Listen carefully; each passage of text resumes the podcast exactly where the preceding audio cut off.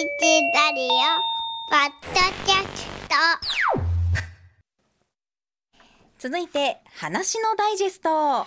子どもたちの夏休みが終わりました。昔から夏休み明けの子どもたちはまあちょっとぐたーっとしていて学校に行きたくないと思うものでしたけれども最近もその傾向っていうのは続いているようでして心配な親御さんも多いと思います、そこで以前もご登場いただきました大阪教育大学附属天王寺小学校校長の小崎康弘さんにお越しいただいています小崎先生おはようございます、はい、おはようございます。よろしくお願いします。前回はリモートでしたけれども、今回初対面初めましてあもうそうです。お会いできてよかったです。嬉しいです。朝早くからありがとうございます。はいこちらこそよろしくお願いします早速先生に伺っていきたいんですけれども、夏休み明け先ほども申し上げました憂鬱な様子の子どもたちっていうのは今も変わりもやっぱ変わら、あ今も昔も変わらないもんですか？皆さんどうでした？小学校の時。うんもう僕8月に入った瞬間から憂鬱でしたね。あもうしあのねわかります？夏休みっわかるわかてるはいはい。7月が土曜日、8月が日曜日みたいな感じなんですよ。だからあ7月中はいやでもまだ8月1ヶ月あるしと思ってんだけど、はい。8月入った瞬間にああもうここからはもうこの1ヶ月がどんどん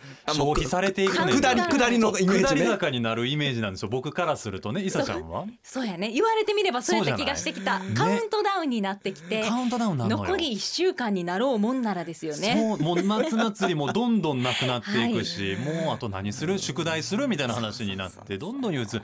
これはどうでしょう先生？ね。まあまあ昔からもしかしたらね変わらん人は変わらへんし、僕なんか学校好きやったから。ええ。うん、まあ宿題はあんまりやってへんかったけど友達とね、遊べるしっていうふうに思ったりすると。友達に会いたくってそうですよね。ってことか。なるほどね。ね、まあ昔と比べるとやっぱり今はすごい複雑になってますよね。社会の仕組みとか、あるいはねねだから周り見たりとかこうモデルもたくさんあったりとかで、やっぱりそこでこうちょっとこう気持ちがなえたり、ええ。他の方に目向いたりっていうようなとこで、まあ、少しこう気分が沈んだり生きにくいっていう子は、まあ、一定数はいるかなっていうふうには思いますけどね。それでもまあ昔から変わらずっていう感じかもしれないそうですよね。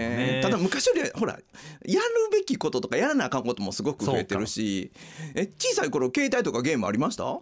ないですね。ゲームはなんかゲームボーイが出始めた頃で白黒のポケットモンスターをやってた頃だったんで ただ僕はそのねか夏っていうと夏期講習の思い出もあるからやっぱ塾に通ってる子たちはどういう夏休みだったかなとも思うし、うん誘惑はでも確かに先生昔より多いのかもしれないですよね。そうですいろいろとね。で今度反対に友達もやっぱりすごく忙しくなったり、ええ。ね、一緒にみんなで遊ぼうっていう今小学生とか友達と遊ぶ時に、ええ。結構スケジュール調整せな遊ばれへんのですよね。なんですってどういうことですか？習い事たくさん行ってるじゃないですか。そうちも息子が3人いたんですけど小学校の時に、ええ。もう木曜の午後しかあいつらと遊ばれへんねん言って。もうねサラリーマンみたい。ですよね。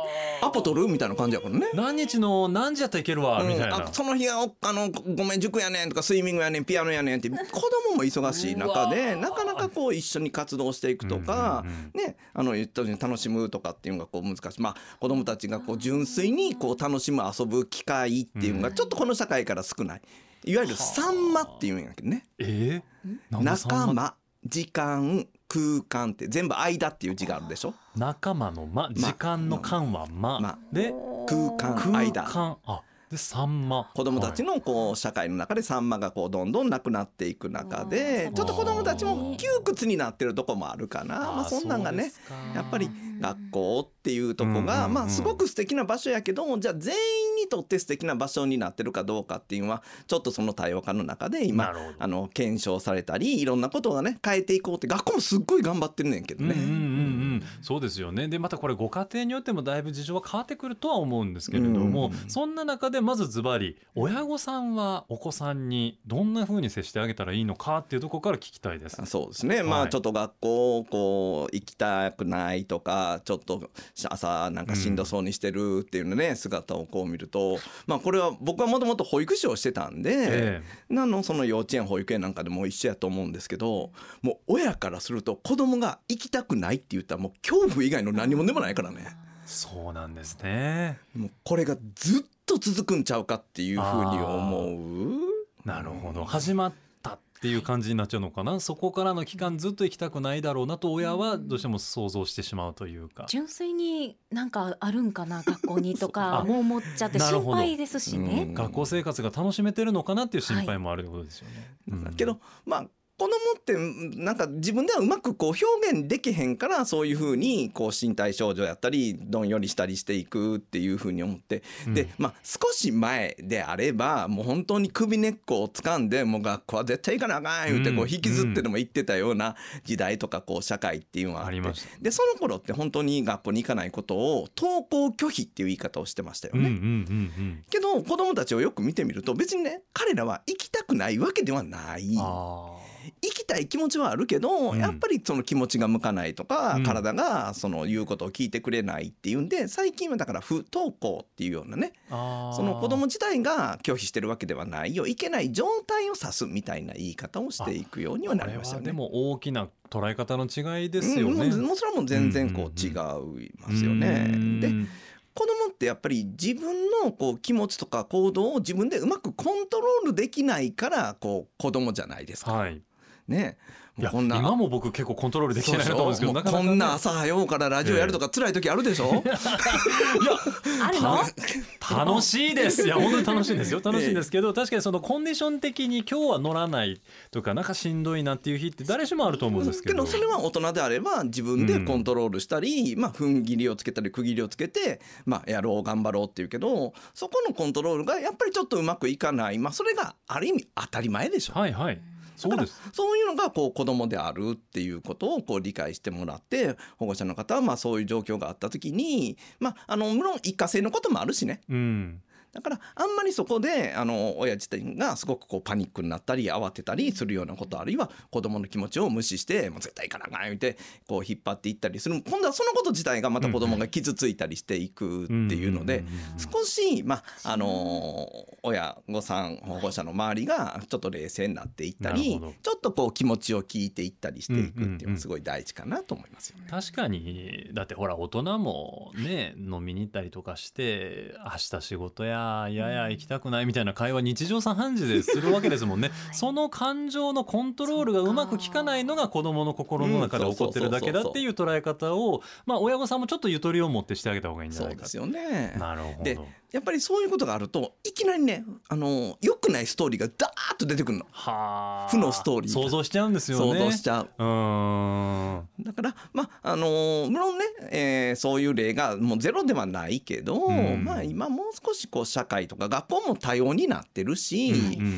もう絶対あの教室で座ってあのずっと受けなさいというわけではなくこういろんなこう通い方であったり考え方とか対応もしてくれるんで、うん昔と学校も全然変わってるから。あそうなんですか、まあ、あの学校の先生は本当に皆さんどの方も一生懸命やしちょっと学校に相談してみたりとかうんお話ししてみたりするっていうようなことでね、まあ、あの子供を中心にみんなで考えていくっていうことがええんちゃうかなと思いますよね。あのー小崎先生はまさに今大大京大大阪教育大学附属天王寺小学校の校長先生でいらっしゃるので、はい。校長先生にこんなことを聞くのもあれなんですけれども、はい。本当にお子さんがこれはちょっと学校に本当に行きたくなさそうだなと思った時っていうのはこれもう休むのも選択肢の一つでいいんですか？もうそうですよね。なんかこう、子供たちに無理やり何か強制をしていくって例えばね体が小さいから、うん。親御さんがあのもう抱きかかえて引っ張り出して連れていくって物理的にこう連れていくことってまだ可能やと思うんですよね。低学年の頃とかね。うん。うん。けどねそのことが次に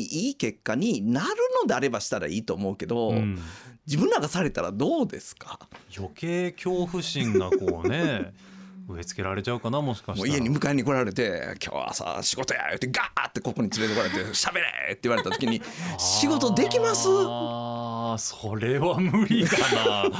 確かにね。ね子供たち自分が納得していないっていうのがそうですよね。そうか楽しい学校生活は少なくともその後送れないかうな、ん、そうですよね、うん。っていうふうに思うと、はい。まあ、今のこう社会の中でやっぱりこう子供を中心とした考え方とか、うん。彼らの思いをこう大切にしていく、ん。じゃあそれはまた難しいのはじゃあもう甘えも全部こう認めろっていうことではなくてそ,、ねうん。こら辺のやっぱりこうバランス感、ええ。けど見ててほんまにしんどいとか無理やって言った時に、そこをこう無理やりすることっていうのは、まあ、今はちょっとそれは控えた方がいいん違う。かななるで今後のことを学校の先生とかゆっくり相談できる相手にこう相談するっていうのを取った方がいいんじゃないでまあ本人にもやっぱりこう話を聞いていったりとか、本人はうまく言えないかもしれへんけどそ,、したら今は学校なんかはスクールカウンセラーの先生とかがこういてくれたり、いろんなこう関わりの中で子どもの気持ちをうまく聞いてくれたり引き出してくれたりするような専門の方ももういはるので、うん。なんかそういうのをこううまく活用していって。うん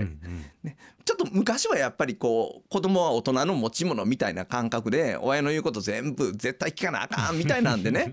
まあ昭和なんか僕らの時はもうそう来たけど今はやっぱりその子供を中心として彼らをこう大切にしていく中で周りが変わっていくっていうイメージをね持ってもらったらええんちゃうかなと。お子さんを変えようとするんではなくうんっていうところですね。そうやね。はあ。その子に合わせてっていうことですね。ね。うん。先生も男の子を三人育ててこられたんですよね。どうでしたか？先生の子育ての時にもそんなタイミングってあったんですか？そうですよね、ええ。まあうち妻も保育士で僕も保育士でまあ、息子が3人いてプロ2人が育ててたけど、そうですよね。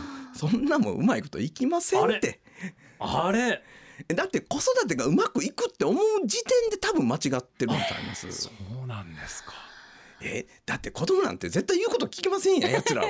まあ奴らは。奴らは。そうなんです。まあね。いさちゃん奴らは聞かんのです。そうです聞かない聞かないだからこそ保育所行くん嫌っていうのも、うん。それから習い事行くん嫌っていうのも、うん。学校行くん嫌っていうのもこうあって、でやっぱりそれにこう自分も戸惑ったり困ったり、で今偉そう言うてるけど無理やり連れてってたこともあるからね。ああご自身でもその経験があるからこそ。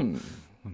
うんそうやね。まあそれがまあ本人もこう聞いてもうまく言えへんかった時もあるしうん。理由がこう分かった時とか学校の先生にすごい助けてもらったこととかっていうのがもういっぱいいろんなこと子育てってある。だから面白いのよ。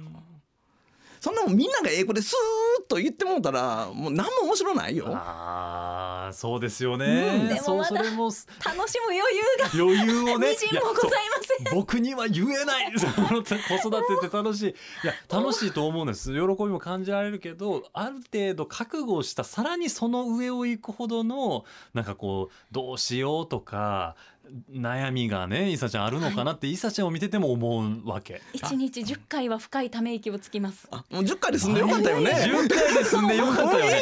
ええそうですなか。んか息子が真似しだして最近ため息を3歳児が「はっ」とか言って面白いねそうかかないや、まあ、もう偉いもん私は真似させてるっていういやいまた自分をそれってめっちゃ豊かよね。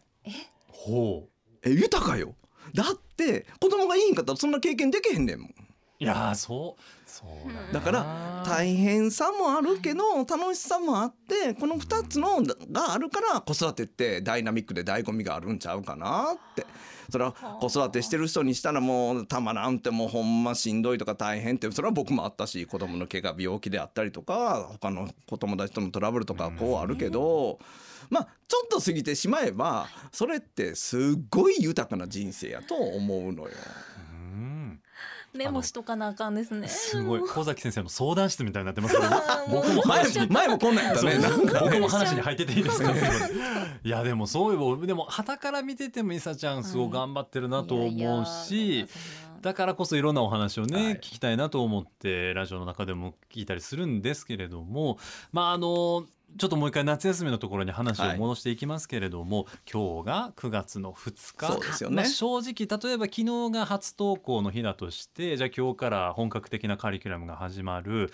お子さんの憂鬱ってちょっと、まあ、続いてるかもしれないので,、そうですよね。子供によってはね。1日目頑張っていけたとしてもその後もちょっとしんどそうなお子さんがもしいらっしゃった場合に小崎先生どういう声掛けをうん。お母さんお父さんこう心がけたらいいのかなっていう。でうんまずやっぱり大事なのは今言ったその子供の憂鬱とか、うん。子供がしんどそうっていうことに気づいてあげることですよね。あ。まずは、うん。さっきから言ってみたいに子供って自分でうまく言葉にできなかったり表現できないところがあるから、だからこう親御さんがちょっとその、えっと、節目とか変換期とかタイミングが変わる時って、うん。やっぱり注意が必要。なるほど。ね、まさにこう夏休み明けであるとか、長い休み明けあるいは学年が変わる時とか、うんうん。担任の先生がなんかこう育休とかでこう変わるとかそういういろんな節目ってある、けどその節目とかでこの変化が気づく親御さんってどういう親御さんかっていういうと、これは学校の先生保育者もそうなんですけど普段の姿が分かってるってことでしょ？あーなるほどそうか。普段から見てるからこそ気づけるんですもんね。そうそう。ちゃんと普段の姿を抑えてるから、うん。あちょっとおかしいとか、うん。元気ないんちゃうかなとか、あうん。なんかちょっと引っかかるみたいなところらへんっていうことがやっぱりそれはすごく大事なことで、うん。まずはうん。その普段の子供の姿がちゃんと理解しててでその中で子供がやっぱりしんどそうであるとかこううまくいってないっていうところの、まあ、いくつかこうポイントはあってうん。例えばもう分かりやすいよね。身体症状として子供出てくるの。はい。でこれも「えええほんまですか?」って言うんですけど、えっとね、急にね熱が出るの朝だけ。朝だあれはでも本当にそうなんですね。で、えっと、例えば7度8分とかあって「あもう熱ある休んだらいいよ」って言ったらその後スーって熱下がっていったりして。僕よく母親から「あんた学校いやいや病やそれ」って言われてましたけど 本当にそういう朝だけ熱が上がってしまうっていうのはあるんですね。ね、昔は僕なんか仮病でこうね水銀トントントンってあの温度計やってたけど今できへんからねあれ水銀ないから。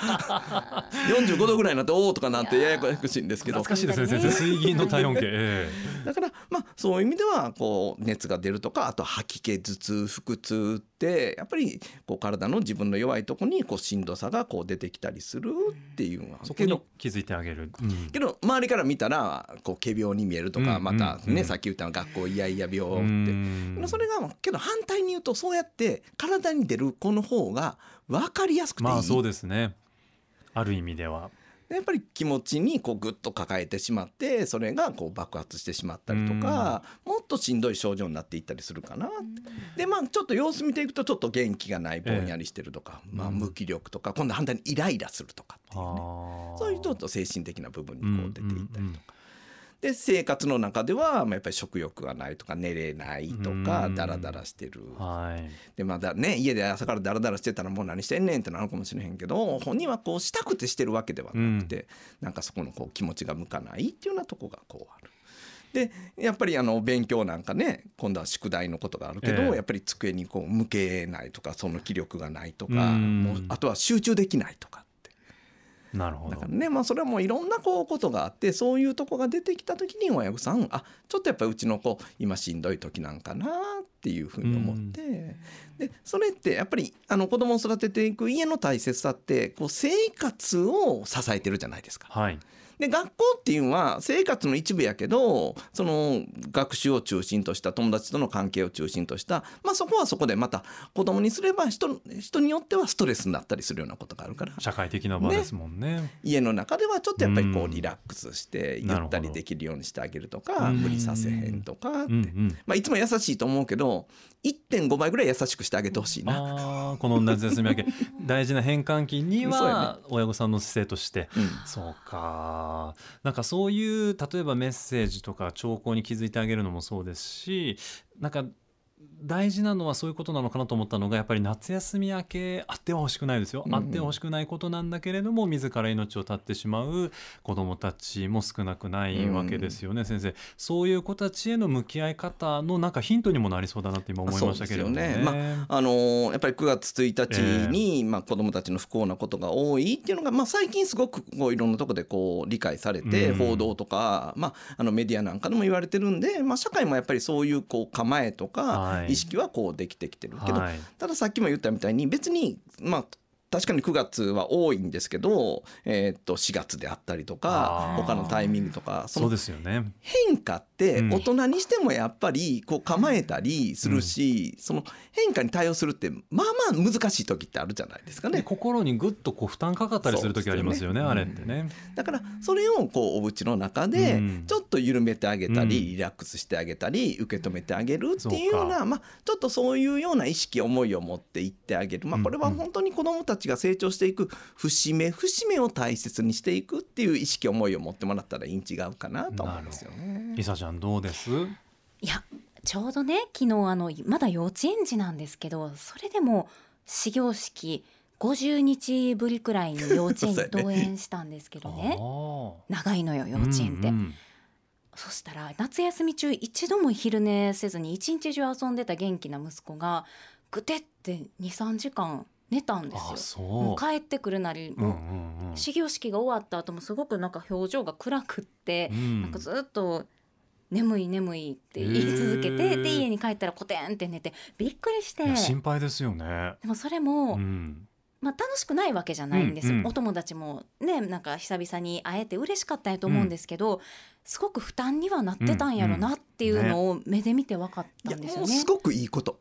いいこと、うん。なんですか？だってさっき言った変化のタイミングでしょ？はい。で、えっと、寝るっていうのは安心してるから寝れるんでしょ？ああそうだえだって横に知らん人がおる思った時寝れます、っ寝られません。ていうふうに思うと子供は幼稚園ですっごい頑張ってきたの。ね、であのその頑張ってきただって幼稚園は楽しいとこやけど、はい。子供らからすると仕事みたいなもんでしょ？だって今はお二人ねちゃんとこうやって仕事してるけど家帰ったらビール飲んで「ああやってられへん」言うて。前おっしゃっていただいたこの例えがわなんと分かりやすいことかっていうね。でしょ？えで言うと子供も幼稚園で頑張ってきてこう帰ってきて家でこうリラックスできてるっていうのはちゃんと家がお母さんが安心できてる人場所であるっていうふうに思わんとなんかすごく肯定された。え これは本当そうだと思う。いやいやちょっと保育とかで見てて困るのは逆よ。ほ保護者の方がいる時はちゃんとしてるのにいなくなった途端ちょっと,、えーとね、乱れる子がいるの。うはあはあはあ。そっちの方が心配結局家がホームじゃないってこと確かに家でも張り詰めて学校でも張り詰めてっていうことになりますもんね。だからもう存分に寝かしてあげてください。よかったいさちゃん。いいよいいよすごくいい。あそうだったんですね。ねまあそういう風に捉えたらいいのか。そうだから久しぶりだから緊張したし、負担もかかったかもしれないけど、その分のリカバー休息がちゃんと家で取れてるってことは OK ということですよね。そうよね。お家は緩める場、リラックスさせる場っていうのを親としてはうん常に思っといたらいいんですね。で幼稚園で頑張れる子ってこれは学校もそうやけど、ちゃんとそういう力は育ってるってことやから。で家ではできへんってよく言うのようん。園で頑張ってるのに家では全然できませんってそれでいい。ちゃんと力は育ってるっていうふうに。いやーちょっと定期的に小崎先生にこの言葉をね いただきに なんか子育てしてたらもう合うてんのか間違ってんのかもうよく分からへんくなるからそうですよね。なんか軌道修正じゃないですけど、うんうん。うんもうそれでいいよってね小崎先生が言ってくれはる前提で言ってますけど。いやいやいやあの、はい、子供なんていろんな子がおるし子育てもいろいろあるから親御さんがやること全部合うてる。全部？うわーだって何一つ間違ってないですよ。これは心強いですね。子育ての道しるべ。ええ小崎先生、はいまたちょっと定期的にお越しいただければというふうに思います。はい今日は大阪教育大学附属天王寺小学校校長の小崎康弘さんにお越しいただきました。先生ありがとうございまはい、した。どうもありがとうございました。